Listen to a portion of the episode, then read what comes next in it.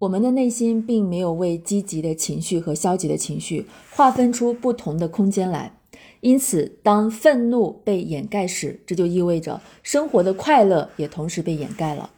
只有当感觉处于流动之中，你才能够去表达你的感觉。你可以仔细观察一下小孩子的表现，五分钟以前他还在哭得全身颤抖，上气不接下气，此刻他却已经哈哈大笑，前仰后合。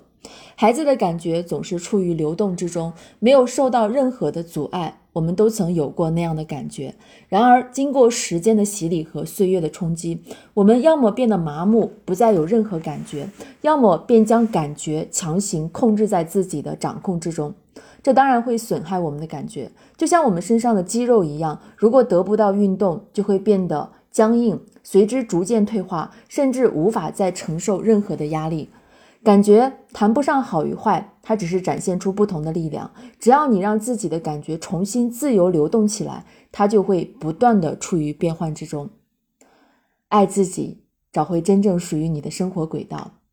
请试着在不同的情景下体会自己的感觉，但不要试图去识别或者界定每一种感觉。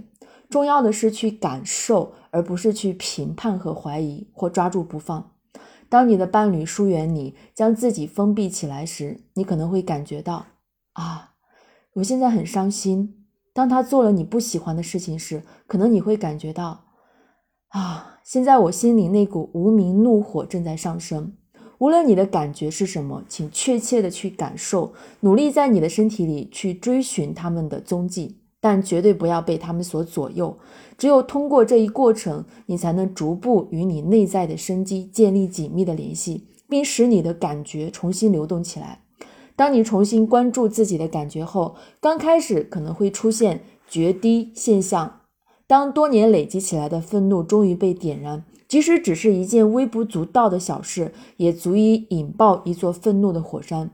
于是，你的眼泪可能会像决堤的洪水一样夺眶而出。这个时候，请不要轻易对自己下判断，就让大坝瘫倒吧，山洪爆发，就让这一切自然发生吧。当堤坝终被摧毁，一切重归于平静，所有的感觉就会再次轻松地流动起来。那个时候，你就会感觉自己变得更加的平静，因为你终于又回到了真正属于自己的生活轨道。